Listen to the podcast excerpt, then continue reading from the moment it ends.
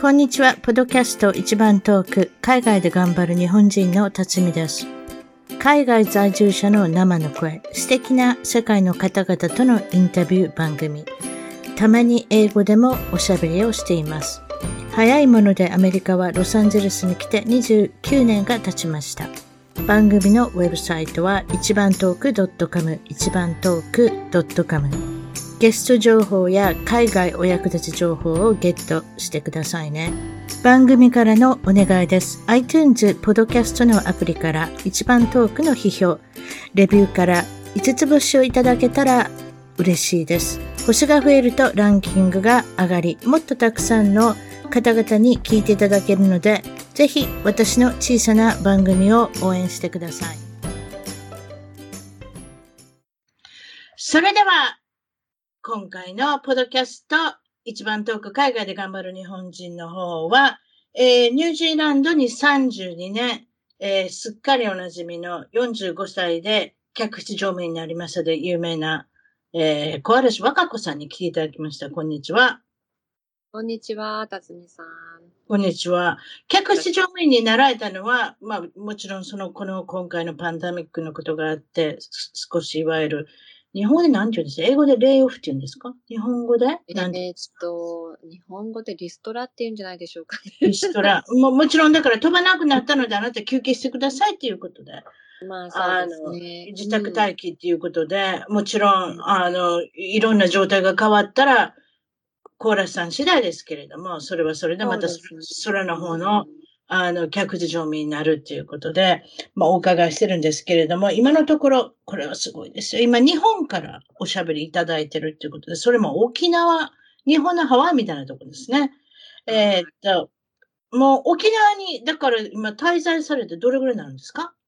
そうですね、もう10ヶ月ですね。すごいですよ。ね、すごいですよ。常夏、常夏っていうんですかね。常夏でもないけれども、やもうまあ、ハワイ、ハワイみたいな、真っ黒ですか？真っ黒。いろいろやってて。またお話ししますけど。また、それでお話ししてください。それで10ヶ月になるっていうことなんですけれども、私が、そうですね、その当時10ヶ月、いわゆるだから2020、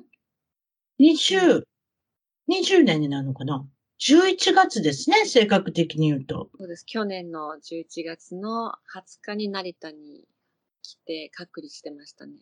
なんですけれども、どうして沖縄に来ることになったんでしょう？ニュージーランドがとても長くいられたのに。はい。そうですね。ちょうど辰巳さんとお話しするっていうことで、1年前のあの、記録とか見てたんですよね。うん。で、今日の時点、1年前の今日の時点で、まだ全然ニュージーランドにあの出る、ニュージーランドから出て日本に住むなんて思ってもいなかった感じで書いててうん。うんうん。うんなんですけど、あの、11月に入るちょっと前ぐらいかな、父と話をすることがあって、電話で。はい。しばらくの母としか話してなかったんですよね、時間には。はい。で、まあ、お父さん元気、あの、してるみたいな、こう、母を通して聞いてたんですけど、はい。様、うーん、なんか、なんていうのかな、呼ばれたような感じで、ちょっとお父さんとどうしても話がしたいからみたいな感じで、うん、あの、隣にいるんだったら変わってくれるってそこまで大体言わなかったんですけど、はい。で、変わった時に、父が、本当にもう泣きながら、うん。あの、もうお前は帰ってこないのか、帰ってくる気はないのかって言ったんですよ。あらら。で、もうその声を聞いて、あ、これはちょっと何かある尋常じゃないなと思って、もうすぐ、あ、大丈夫よお父さん、もう私帰るからねって、ま、待っててねって言っちゃったんですよ。何も考えずに。でも、ま、まあ、でも一時帰国でもちろんその客室乗務されてた いろんな機会で東京行ったりどこに行ったりってことできて、お、あってはいるんですよね、お父さんと。違うんですか？あの、会ってたんですけど、その去年は全然一回も帰れなかったんですね。もうなんか1月ぐらいからちょっとね、あの、パンデミックで COVID-19 もあっ、それでちょっと怪しいことになってたので、うん。あの、まあ、旅行に行くっていう感じではなかったじゃないですか。確かに。ねで、会社自体も危なかったので、はい、いつ首切られるかっていう時に、ちょっと、あの、有給取ってっていう気にもなれなかったんで確かに確かにね。うん、そういうことですよね。うん、うん、うん。で、まあ、通常だったら、まあ、年に1回ぐらいは日本に里帰り2週間ぐらいしたんですけど、それもできなかったせいもあったのかもしれませんね。ああ、なるほどね。うんうん。そう、それで、まあ、ちょっと帰るっていうつもりで、その時はね、すぐ、それで、それで帰るか11月、11月に東京入りしたんですか？そうなんですよ。もう、この、その時じゃないと、もしかしたらもう本当にあの、ニュージーランドから出れなくなっちゃったりするんじゃないかなっていう心配もあって、うんロックダウンとかね、してましたからもうね、予想がつかなかったですよね。でも時、分かんなかったですよね、誰もね。うん、今どうなってるのか知りません。今もあれですか ?2 週間、あの今もうまだボーダー開いてないんで、ホテルで滞在というかう、んいわゆる隔離っていう状態ですか？そうです、14日間。あの、でも、まあ日本の方が結構緩くって、自宅が、あの、なんていうかな、車とかで移動できるんであれば、タクシーとか、公共の乗り物さえ乗らずに帰れることができるんだったら、自宅で待機っていうのもできるんですって、隔離っていうのも。ああ、それじゃあ、あの、わかりますよ。だ誰かの自動車に乗るのは大丈夫ってこと？そういうこと？そう、家族に迎えに来てもらうとか、あの、あ、同居家族の自動車に乗ることは大丈夫だけれども、公共のうん交通機関に行ってもらったら困ると。あ、なるほど、そういうこと。あ、はいはい。タクシーももう専用じゃないとダメだったんですね、その時は、ね。今どうかわかんないけど。あれ、アプリがあるんですよね、何かね。そうで、ね、あ私もと、あの、ホテルに友達が来て、あの、会いに来てくれたんですけど、うん。あの、彼女用にタクシー呼んだけど、ホテルは、えっ、と、お客様の場合はタクシーは、みたいな感じですごい言いにくそうにされてたので、あ、私じゃなくて、あの、お友達ですよって言ったら呼んでくださったんですけど、そんな感じでした。うん。これ2週間とりあえずは東京の成田のホテルに缶詰状態になるってことですそう、ね。私はね、どうしても飛行機使わないと沖縄には行けなかったんで、確かに新幹線通ってませんね。まだね、新幹線もまあ乗れないかったんだけど、車で迎えに来てもらいたいから。あ、確かに確かにそうかそうか。家族が迎えに来るのは大丈夫。でも公共のあの交通機関はダメ。あ、確かに。それで、えっ、と、2週間、うんえっ、と、缶詰状態になって、最終的に、あれですか？コロナの検査とかさせられるんですか？これそんなことじゃ全ない然なかったんですよ。ちょうどその時、あの、その、なんていうかな、強制検査が一旦終了した後だったんですよね。うん。で、私がまたに、あの、沖縄に行ってからまた始まったのかな。なんかうそんな、んうん。本当にいいスロットの時にポンって帰ってくれて、うん。まあでも大変は大変でしたけどね、そんな、ずっと同じところにいないといけなかった。でもすごく、あの、ホテルの方たちがよくしてくださったのでね、感謝してます。沖縄の患者を教えてください。もちろんお父さんのことも後でもうちょっと詳しく聞きたいんですけれども、はいもちろんお父さんが、あの、で電話の、電話元で、あのね、泣かれたっていうのは非常に衝撃的なことですけれども、あと、ね、強気のお父さん、山口県でした、でしたね。確か出身は違いました？えっと、神戸ですね。神戸の出身、あ、すいません。うん山口県ってどこで、どこで私は間違ったんです？すいません。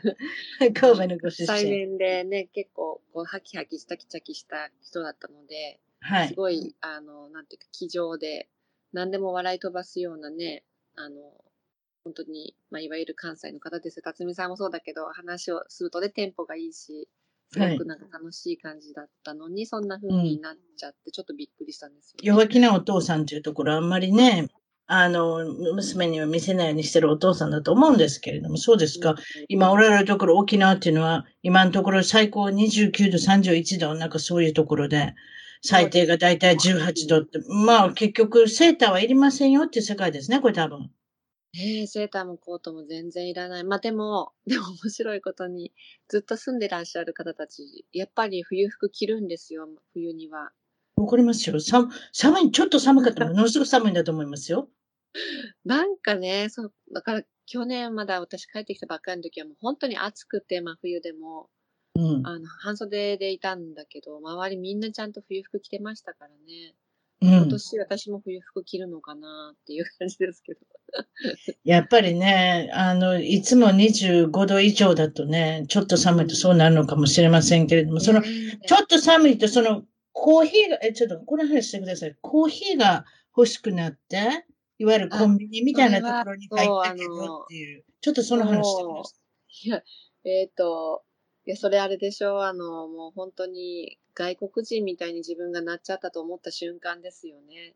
ずれてるってやつですね、いわゆるね。はいいや、もう、うん、そう、あったかいんですけど、2月だったかに、に、2日か3日ぐらいすごい寒い北か、北風っていうのかな風がビュービュー吹いて寒い時があったんですよね。うん。で、お友達となんかこう、待ち合わせしてたんだけど、すごい私が遅れていっちゃって、もう寒そうにしてたので、まあ申し訳ないと思って、ちょっとコンビニで申し訳ないんだけど、あの、コーヒー、熱いコーヒーでも飲もうよっていうことになって、ええ自分が言って行ったのに、うん。まず最初に入った時に、マシンがもう置いてあるんですよね、日本のコンビニって。まあ、コンビニによってもまた中、カウンターの中にあるところと外にあるところええファミリーマートは、だったんですよ、外にあって。でその前でみんなコーヒー作っていくんだろうなってそこまでぐらいはわかりますけど、うん、果たしていつ、あの、お金払うんだろうとか、そういうことが全然わかんなくて。あ、なるほどね。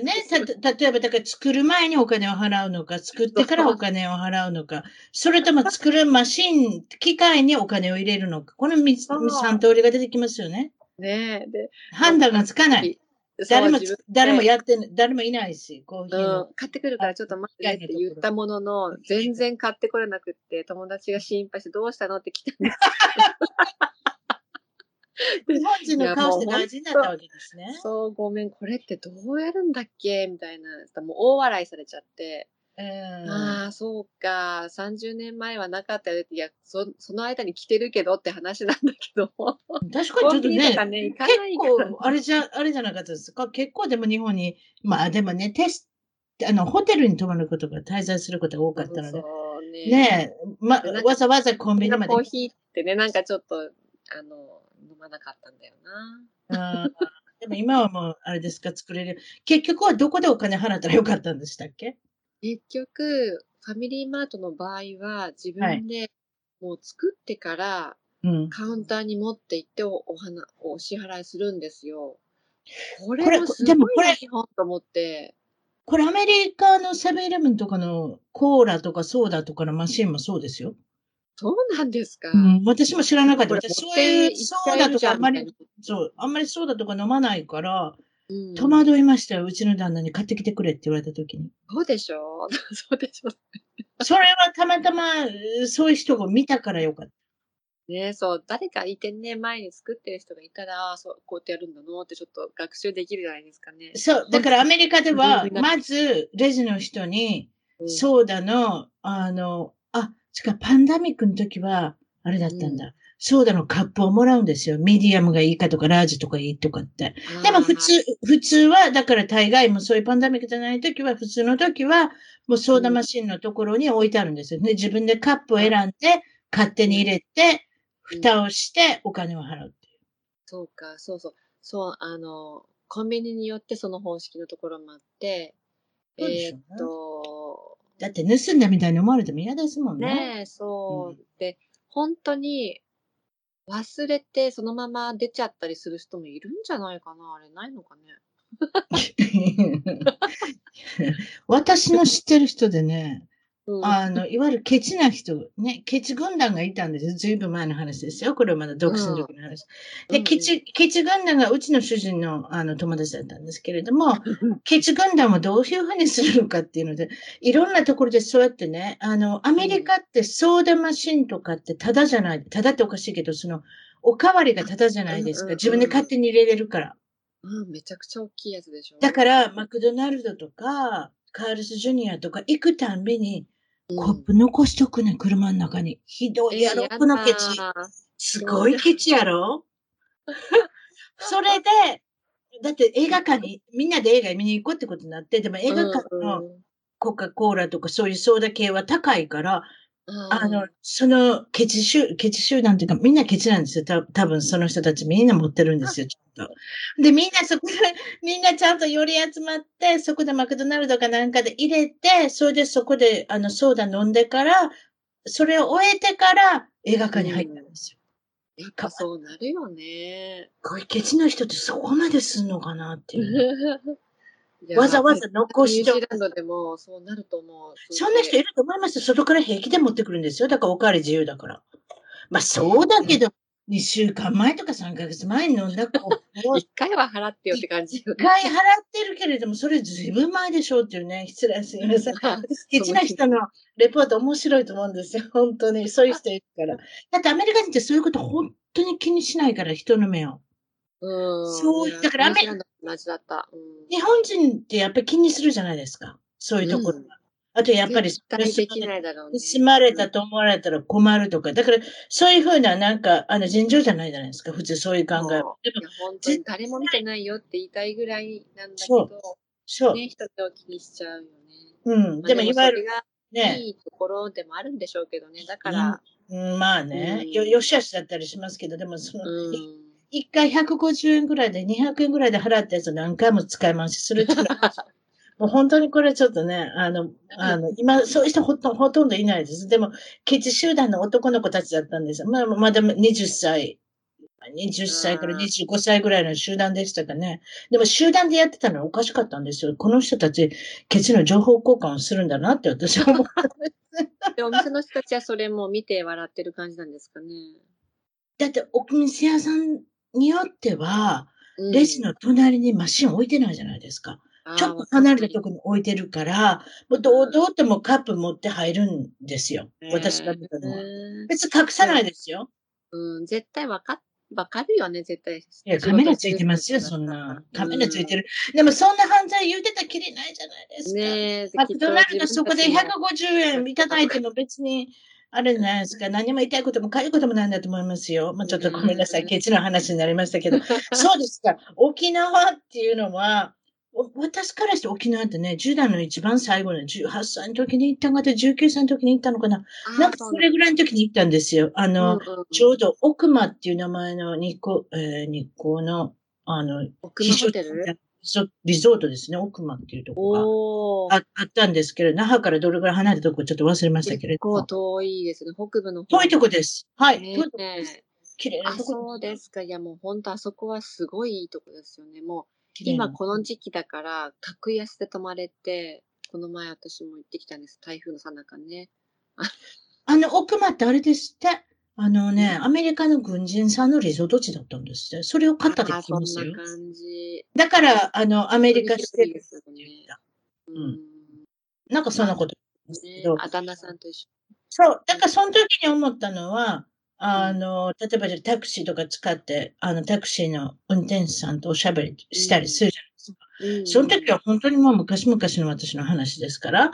だからその、でも、いわゆる本土なんて呼ばれてでしたっけね、本土っていうのかな？皆さん沖縄の人は。だから、本土に出たことない人っていっぱいいるんだなと思ったんですよ。沖ああ、あの、で生まれて沖縄にずっといる。内地っていうのかな？うん、あの、日本、日本、日本のなんていうか、本土ですよね。うん。うんうんナイチャーって言うんですよ。あの、内地日本の本土から来た人たちのことナイチャーって言って、ああ、はいはい沖はい、はい。縄のことはうちなーって言うんですよ。うち、うちの中の。ううちは、面白い。なんかちょっと英語みたいですね。面白いですね。う んだから、まあ私は言ってみれば、ナイチャー、ああの、うちな、うちなじゃナイチャーのナイチャーも本当に、どっから来たのっていう感じじゃないですか。うん。すごい外物、よそ者扱いだったかな、しばらく。うんしばらくね、いわゆるだから保守的なんでしょうね。やっぱり島の人だから。うん、まあ、でまあ、他のと絶対聞かれますからね、どこから来たのって。うんうんうん言葉からして違うから分かっちゃうじゃないですか。確かに。よそ者だなって。うん、ええ、ええ、ええ。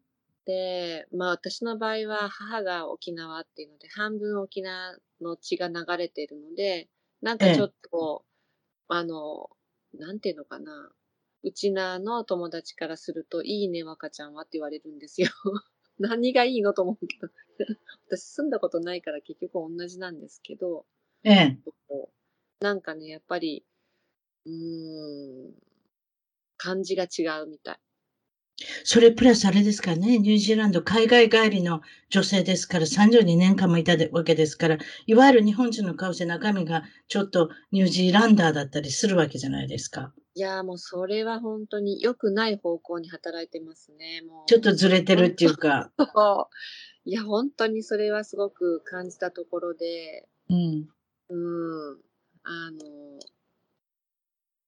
はっきりものを言う人だと思うでしょ？ちょっと教えてください。うん何かそういったことが起こりましたか？うん。ええどうぞ。やっぱり生きていくためにね、いくらあの、実家に帰ってきてると言っても自分で仕事しなきゃなと思って、まあもう、それはもう住むって決めてからですけど、3月ぐらいかな。うん。それまではもう帰るかどうしようかってすごい悩んでたんですけど、うんちょっと父の様子が、まあ、やっぱり誰かいないとちょっと無理だなっていうことが分かり、うん。それでいることにしたんですよね。で、うん。じゃあ、まあ、あの、いつまで入れるかもわからないので、まあ、アルバイトっていう感じで、母の、あの、アルバイトしてる、何か売店みたいなとこあるんですけど、うん。久高島っていう島に向かうフェリーの乗り場の。はい。で、そこの久高島振興会っていう NPO の、あの、団体、非営利団体が経営してる売店なんですよね。ええ。で、まあ、非営利なので、そんなになんていうかな、売り上げがとか、もうガチ働くとか、そんなのない、ちょっとこう、ふわっとした、こう柔らかい感じの 会社なんですけど、ええ。うーん、なん、なんていうのかな。あの、やっぱり、コロナの緊急事態宣言が沖縄県に出たのが2ヶ月ぐらい前で、ええ。で、結局その間ずっと売店閉めるってことになってたんですよね。うん。で、あの、なんていうのかな、お給料計算とか、もうありがたいことに全部100%お支払いしてくれるよっていうことで、わ本当にありがとうございますって思って、もちろん感謝してるんですけど、ええ。間違ってたんですね、計算が。ええ。あれ？と思って、これ違いますよねって言ったんですけど、ええ。どうやら、その、なんていうのかな、違いますよねが、ちょっとなんていうのか、ダイレクトすぎたんだなって、あの、いや私は、えーっと、週休2日じゃなくて3日ですよっていうのを、なんていうのかな、向こうは、あの、2日だと計算してたっていうので、すごい単純なことだと私は思うんですけど、じゃないですか？今私ちょっとショックだったんですけど、なんて言えばよかったんでしょう？そしたら、今しか悪かったんでしょうか？多分おそらくその、いやもうね、あの、この時期でお支払いいただけるなんて本当にありがたいのに、あの、すごく申し上げにくいんですが、とか、そういうなんかこう、ああ、いろいろ単おひれとかをに行っていけないんですね。外人ですね、そう多分これは。そうそうそう。だから、あの、合ってますかと言われて、いや、違いますと言っちゃダメなんですよ。ああ、なるほどね。わかりますよ。その感じ。ご苦労されてるんですね。この感覚が。いや、うんもう、なんでこんなにあっちが急に感情的になっちゃったんだと、すごいびっくりして、あ、そこで初めて、あ、そうか、やっちゃったって気がついたという、私も本当ね、もう本当に良くないですよね。情けない話だなと思って。ということは、喧嘩売ってるみたいな思われたんですか？もうそういうことないですまたそういう関西弁で言うたら非常に失礼な言い方になりましたけど。そういうことこんなにここっちはよくしてやってんのに、なんやお前っていうふうにきっとなったんでしょうね。ああ、なるほどね。でも、ニュージーランドの感覚とかアメリカの感覚だと普通ですよね。でもね、多まあ分ね。ね、3日働いてるはずなのに、2日で計算されたら、ほりゃ全然違うじゃないですか。うーん、あ、そういうこと。いや、私ね、たまたま何人かの人にゲストの人から聞いたんですけれども、うん。あの、海外に出て行って、日本に帰らなきゃいけないとか、でも、大都市は嫌だ、東京は嫌だ、だから感覚があんまり日本の感覚に合わなくてずれてる人は、沖縄とか離島に行くって聞いたんですよ。そういう人には会ったことないですか、もっとニュージーランドにいたとか、もっとオーストラリアにワーホリでいたとか、そういう人は結構、そういうあで離島、もいますね。いるって聞いたんですよ。うん。ワーキングホリデーで海外に住んでたとか、そういう方たち、やっぱりね、お会いしますね。うん、うん。えええ、さっきのナイチャーでしたっけ？いわゆるその本本土、本島、うんまあ、いわゆるそういう東京だとか大阪だとか大きな都市にはちょっともう自分はついていけないので、そういったところでうんちょっとのんびりめの、あの離島に行くっていうのを聞いたんですけれども、そうですか？やっぱりそういう人と会いました？ねうん。なん、なんていうかな、うん。自分らしく生きたいっていうので、移住？うん。うん。あと、リモートワーク、テレワークっていうらしいですけど、日本では。うん。あの全部在宅になったりとかして、仕事どこでやっても同じになったから、うん。住むところが自由に選べるっていうこともあるみたいで、それいいことそれは確かに言えてますよね。今回のことでうんアメリカもそうですけれども、うちの主人もずーっと、あの、リモートで自分の家から働いてますけれども、まあ、うんまあ、ちょちょっと毎日毎日いるっていうのもなかなか大変って言えば大変ですけれども、24時、四六時中いるんですよ。最近はちょっと、あの、オフィスの方にも少し出かけてますけれども、それでも、あのほとんどいますので、24時間中一緒に、あの、夫婦でいるっていうのも、それも、最近も子供はね、巣立ちしましたんで、大学の方に行っておりますんで、だからそれそれでね、皆さん大変な方もいらっしゃると思いますね。今の感覚で、あの、うちおられたら、あのね、同じところに24時間四六時中いるっていうのも、なかなかご苦労があるんではないかなと思うんですけれども、その中で、あの、お父さん先ほども出ましたけれども、うん。その、えっ、と、2020年の去年の11月ぐらいにお父さんがね、あの、電話元で少し、あの、涙ぐまれて、うん。っていうことで、そういった会話から沖縄に来る決心をされたんですけれども、いかがですか？お、お父さんの様子は。そうですね。もう最初来た時はもう本当にもう、あの、まあ、覚悟してたんですけど、うちの中がもうめちゃくちゃになってて、足の踏み場もないぐらい、なんかね、やっぱりもう行動がちょっと、まあ、認知症を患ってるので、あの、ゴミとかをとにかく細かく細かく切らなくちゃもうもう気が済まない感じになってて、ボールあるじゃないですか、あの、台所で使う混ぜる。はい。はい。あれが何個も置いてあって、洗面器とか、あら。そこにプラゴミとかを全部こう細かく切ったのを山盛りこう何個も何個も置いてあったりとかして、うもうそん。れを見て、ああ、かなり悪いんだなっていうのもショショックだったんですよね。ってことはお父さん一人暮らしだったんですか？一人暮らし？病院の近くに、あの、うんもう一人で住めるように歯もセットして、歯もちょっともう結構いっぱいいっぱいになってて、で歯は自分の職場の近くにもともといたところにいるんですけど、ちょっと別居するっていうこともあって、多分それもあってすごい心細かったと思うんですよね。当たり前なんですけど。うん、うん、うん、うん。うんでも母はもうずっと一緒にいるし、ちょっとまあお互い大変、まあ合わなかったんです、長年ね。それもあって、もう結構二人とも大変な時だったと思うんですね。もうギリギリ間に合った感じで、うん私もいてよかったなって思ったんですけど、うん、まあそんなこともあって、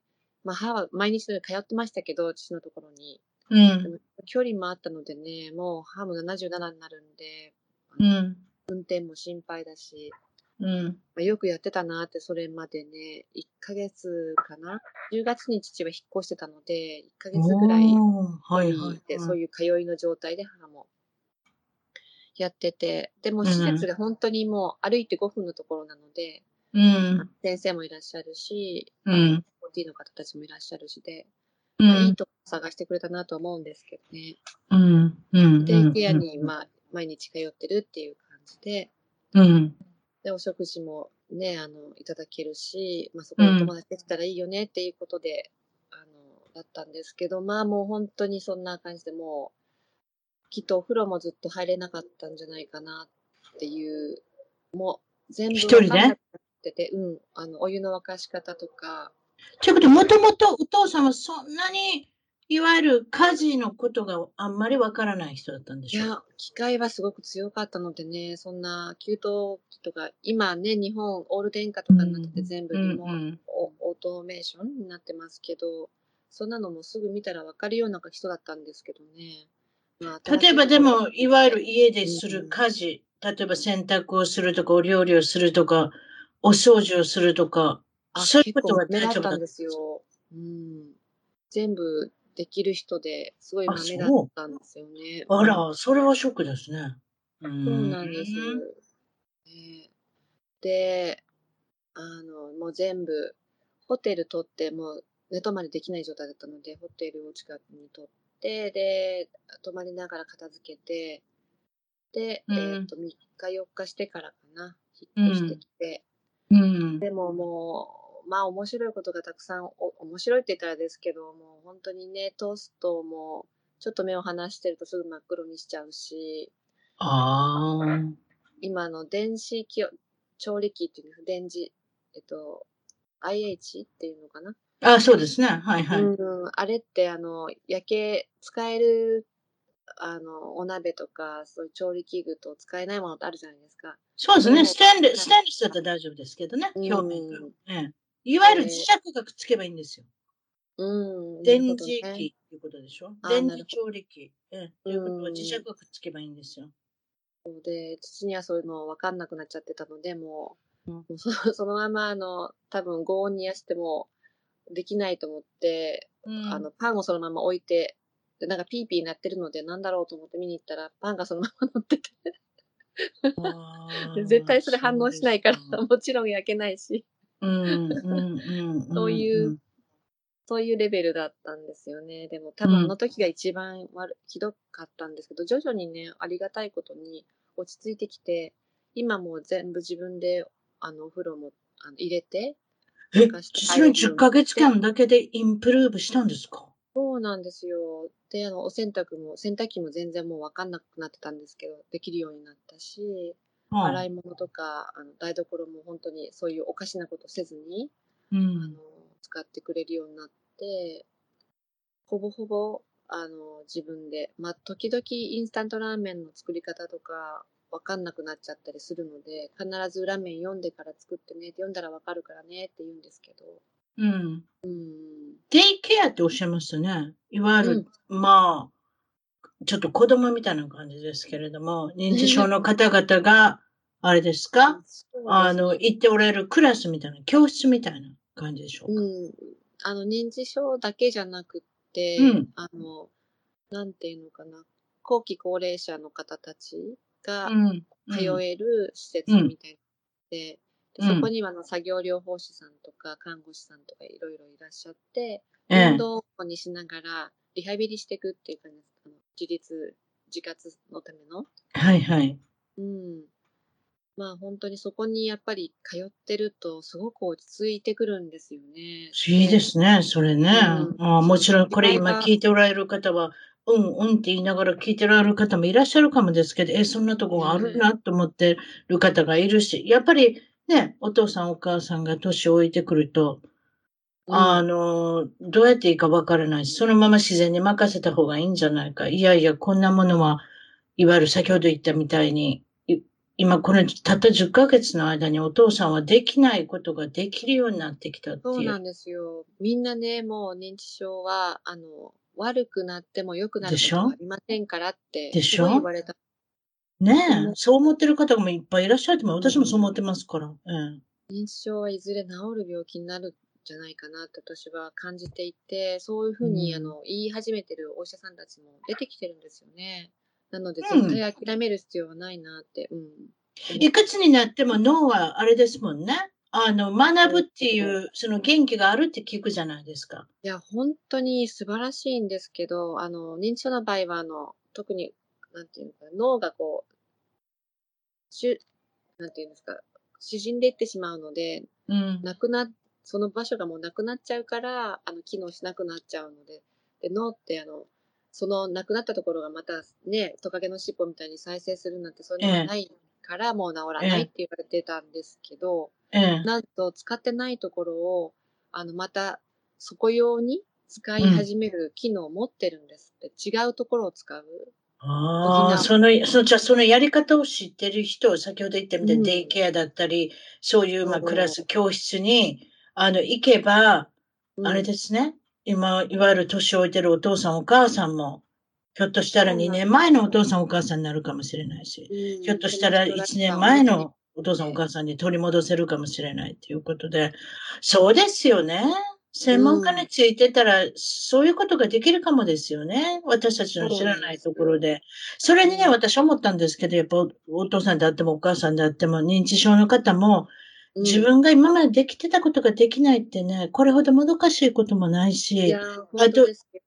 あと自信がどんどん、ねね、自信がなくなってくるじゃないですか。そうねななのでね、すごい迷ったんですけど、もう4月の時点で私は父に、あの、お父さんはね、認知症なんだよっていうのを言うことに決めたんですね。うん。で、だから、そういうデイケアでリハビリをしてる。でもリハビリっていうのは、治すためのものなんだから、頑張ってっていう話をしたんですよ。うん。そしたら、そしたら？父は、うん。すごいびっくりして、自分が認知症だなんて全く思ってなかったみたいで、腰が痛いから通院してるんだと思ってたんですよね。ああ、それ知らなかった。あそういうことか。ご本人は知らなかったんですね。多分言ってても分かってなかったっていうか、確かに多分言ってるはずなんですけど、うん。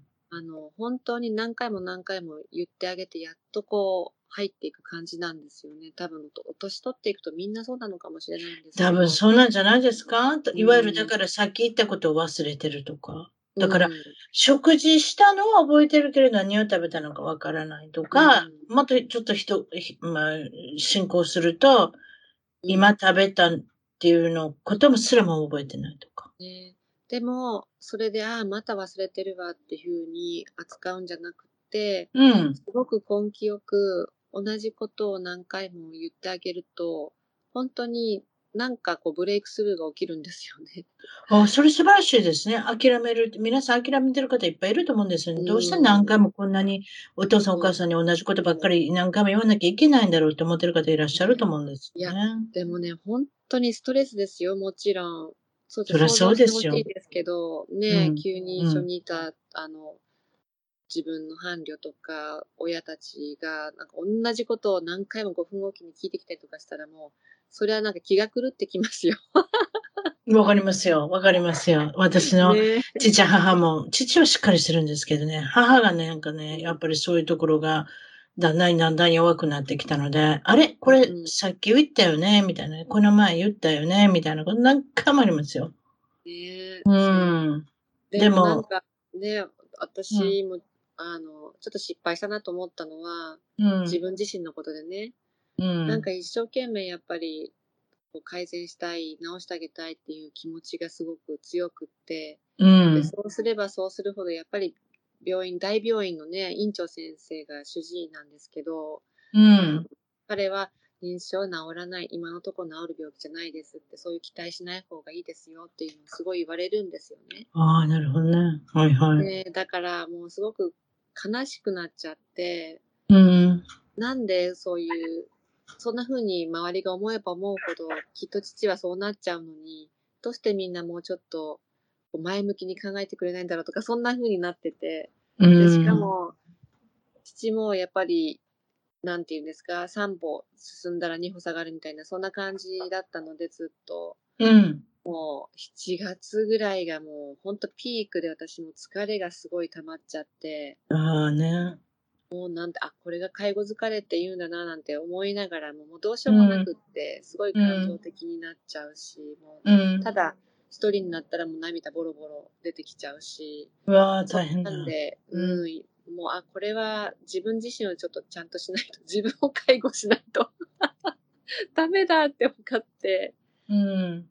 それで、もう息抜きできる方法をすごい探して、うん。で、あの、同日うん。もう、あの、もう丸一日ずっと父がいるっていうのがもう苦痛でしょうがなかったので、平日はあのデイケアにね、行くので、だったんですけど、うん。土日もなんか預かってもらえるとこないかなって探して、ケアマネさんについてもらって、うん。で、やっと、ないんですよ。なんか本当にそういうナイトケアとかもやってくれるところとか、私も一晩ぐらいゆっくり寝たらいいと思う時があって、うん。で、そうナイトも預かってくれるところはないかなっていうので相談したら、やっと見つかったところに行ってもらったんですね。で、私もまあ、最初ちょっと喜んで言ってたんですけど、そのううんち絶対行かないって言い出して、あら。うん。ものすごい拒否があって、ど、どうしてだと思います？どうして拒否なんでしょえっとですね、そこはちょっと小型、あの、小規模の、あの、うんなんていうんですかね、いわゆる介護ホームっていうんですか、そういうところで、父の、あの、症状よりも、もっと重い人たちが2、3人いうたんですね。ああ、なるほど。はいはでい。、彼ら、彼女たちを見て、うんなんか自分もいよいよこういうところに来なくちゃいけなくなったのかって思っちゃったんわかるわかるわかるわかるわかる。それを、あの、デイケアでお世話になってる、あの、うん担当者の方に、ちょっとポロっと言ってたらしいんですね。うん自分もこういうところに連れて行かれるようになったのかんってうん。わかるわかるわかる。うんで、その方の認知度、認知症の症状が結構、あの、不安定な方が一人いて、もう帰る帰るっていう、5月の、あ5月の5時の黄昏症状っていうらしいんですけど、えとにかく帰る帰るってもう叫び始めて泣き始めえ。て。わかるわかるわかる。でそれをね、もう見た途端にもうこんなところに自分はいたくないって自分いたらもう認知症になっちゃうって言い出して。うんうんうんうん。も もっと悪化するっていうことですよね。わかりますよ。うん。ねえ、でも、部屋から出てこなくなっちゃって、お迎えが来ても。ああ、ね。うん。でも、私も腹が立って、今までずっとすごい、ああ、そっかってすごいあの、寄り添う感じで分かるように、うん。すごい努力してきたんですけど、爆発しちゃって、うん。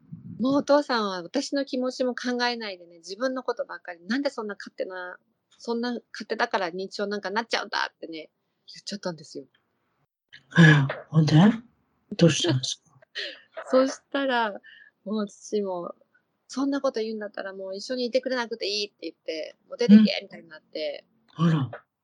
もうなんかね、あの、本当にもう最悪でしたね、もうね。でも私ももう、顔も見たくなくなっちゃって、何のためにね、娘たち二人も置いてね、ニュージーランドからここに来て、こんなに。自分は一生懸命頑張ってんのにってもう、うんもう自己憐憫ですよね、本当に。うんうん情けなくなるわ、腹立たしいわ、悔しいわで、うん。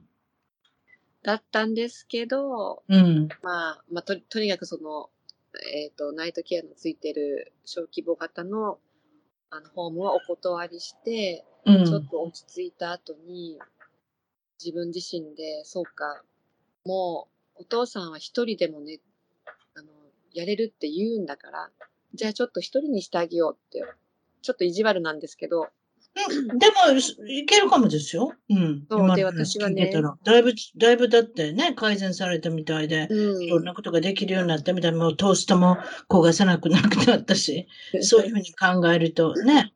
うん。焦がしても死ぬわけじゃないんだから、うん。で、自分でできるって言ってるんだからね、じゃあやってもらおうじゃないかと思って、うん飛び出したんです、うち。うん。うん。すごいですね。なんか18歳ぐらいの女の子みたいですね。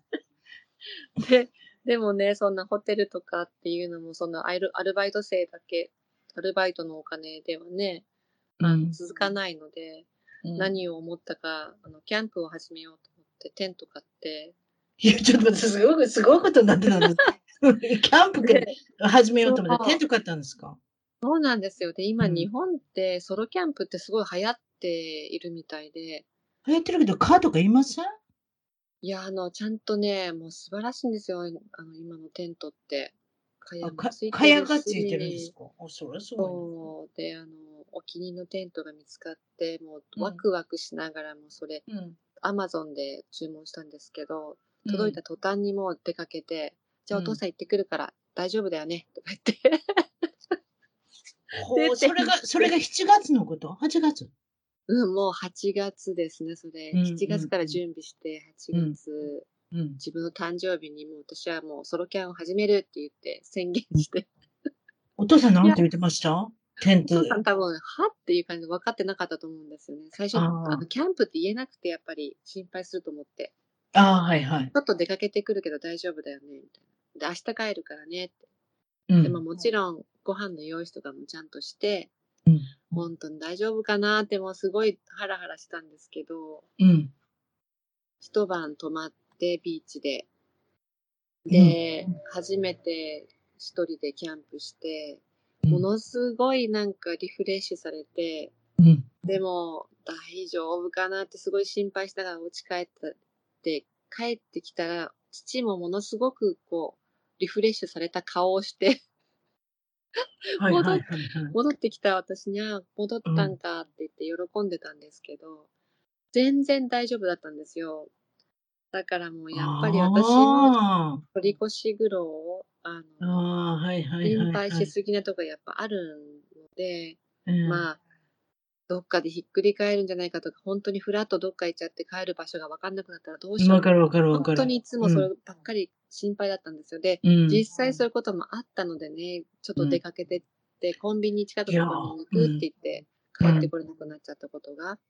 だけど、もう心配しない、もうお父さん大丈夫ってもう思わないと自分がもう無理だなって、実際大丈夫じゃないんですけど、うん、で、親、あの、母とか他の兄弟にも、私の本音を言ったんですよね、キャンプ行く前に。うん。もうね、もういっぱいいっぱいで、でもお父さんからずっと目を離さないでいるの、ちょっと無理だわって。うん。で、その時に一人、弟の一人が、お姉ちゃんね、もうそこに行ってくれるだけですごいありがたいと思ってるから、うん。たとえね、何かの、あの、一人いる時に何か起きたとしても、もうそれは、それだから大丈夫だからって言ってくれて、ああ、それはわかる。そうよね。でもそこまで考えられないもんね。うん、うん。その言葉に私がやらなきゃって、私が、それこそ 1, 1分、1秒見逃したら何かなるんじゃないかっていう思いが。ねえ、なんか子供育ててる時もそうじゃなかったですか？そうそうそう、そういうこと、そういうこと。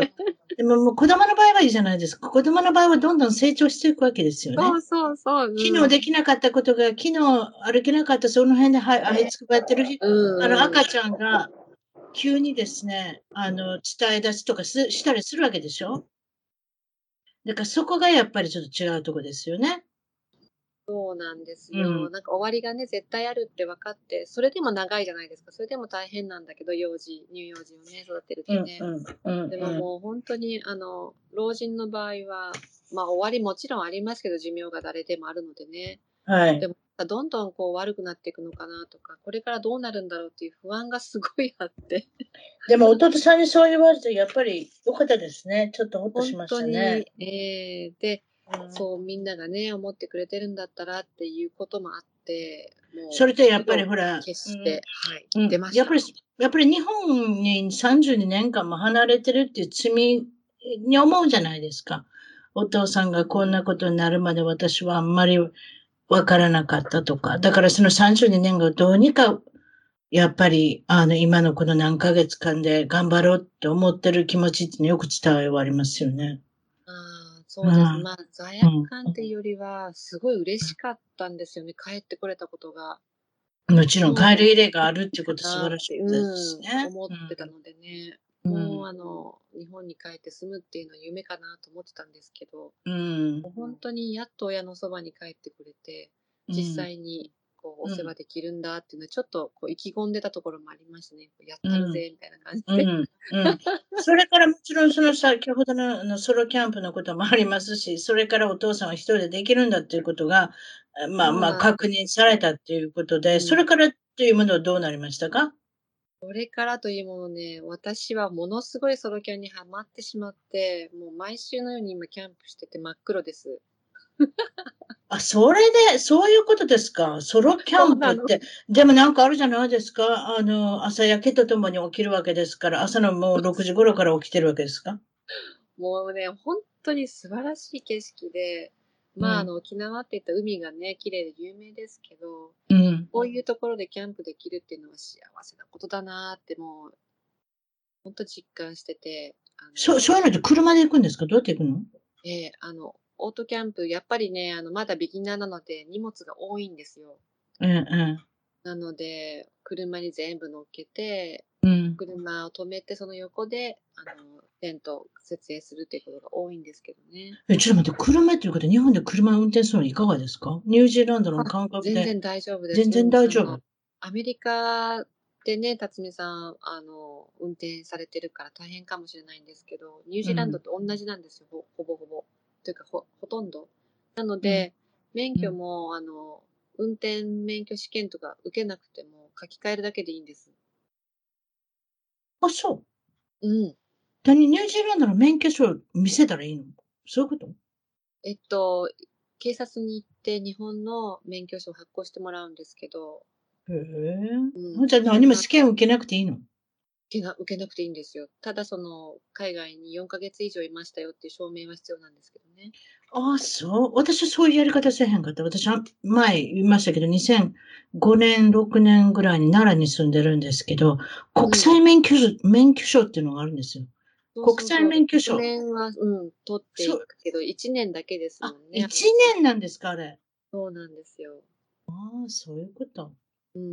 だからまあ、短期でね、滞在するには全然それで OK だし、その方が楽だし。ああ、それで、それから、プラス、ってことですか？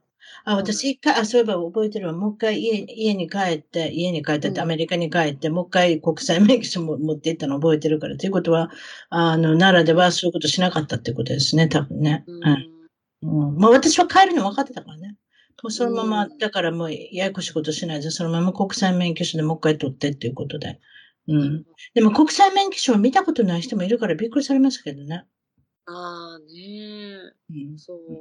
まあ、何それ普通にね、う見せたら見せることもないでしょうけどうんね。なるほど。で、それで、えーっと、普通に、あれですか、あの、書き換えができたっていう。そそれはそれででそうですね。う。ねそうやって自分であの出かけるようになって、やっぱり友達もできるし、うん。本当に。キャンプ場っていうのがあるんですか？そういうこと？キャンプ場あるんですよ。キャンプ場至るところにあって、へえまあ、もっと上級者になったら本当野営とかできるんでしょうけど、私はそんな勇気がまだないので、うん。ちゃんと管理人さんがいて、うんでも、この時期なので本当に人がいないのでね、あの、まあ、今ね、コロナで絶対外に出ないでって言われてるところとか、本当いないので、もうソロキャンは、あの、パンデミックの、なんていうのかな、にぴったりなレレジャーかな、っうん。ていう感じ。え隣のテントの人と喋ったりするってこと？まずね、隣に貼るってことないですよね。ああ、そっか今。度人がいないので、だから、うん。ちょっと、もうカンソロなんかはちょっと怖いので、管理人棟のすぐ横に立てたりとか してますけどね。うん、うん、うん、楽しいこと、た、うんた、楽しいっていうか、初め勇気いったでしょ？だって女性だし、やっぱり。一人で。でもあの時ソロキャン本当にちょっと。やけになってたので、もう絶対出てやると思って、やけになってたらそう、できたけど、勢いよね、あったからよね。うん。もう台風前で雨もだんだん降ってたのに、初幕張が大雨の中で、まあよくやったなって今でも思うけど、もう最初がそれだったから全然大丈夫ですね。すごいですね。天気予報も見なくて、もうそのまま行ってしまったっていうのが、ちょっとなんか若くさんらしいなって気がします。アホやんっていう感じですけど。カリフォルニアでキャンプしてるんじゃないんですからね。カリフォルニアは雨が降らないですけれども、まあたまに降りますけど、今日今日は降りましたけれどもいいとこカリフォルニアなんでもカリフォルルニアはね、お天気見なくても、あ、大丈夫、大丈夫、今日も晴れるし、うんみたいな感じがありますけれども、そうですか。まあ、ソロキャンに、ソロキャン、ソロの、まあ一人で一人キャンプを始めて、まあそれが息抜きっていう、そういうことですよね。やっぱり息抜きの仕方を考えなきゃ。はい、で今本当に父ともいい関係になって、うん。いい距離を保てるようになったし、そう。そうなんですよねう。んだから息抜きができるようにしなきゃね。うん。なのでね、もう本当に、あの、良かったなって、そう、思ってます。そうですか。今日はですね、いろいろお話しいただきましたけれども、あの、いや、もちろんそのね、認知症のお父さんのお話もあれでしたし、あの、日本に帰って、久々に帰ったらなんとずれてる若子さんを発見したっていうのも、あれですけれども、もちろん今まで通りに、あの、あれですか？あの、お仕事もされてるんですよね。そういうことですか、うやっぱりその方の宣伝しなくていいですか？あ全然大丈夫です。あの、英語をね、忘れたくないので、英語あそうねバイリンガルの。その仕事、その仕事面白いですやん。ちょっと言っていいんですか？なんか、ウーバーイーツとかありますよ。だから、いわゆる日本の出前、えーお食事が食べたかったりとかして、うんしたらね頼む、いわゆる出前のお仕事が、英語しかできない人がいるんですよね。多分沖縄は。多分、だから、米もそうずっと沖縄だなと思うんですけど。これ、米軍の方がですか？いわゆる基地の方ですか？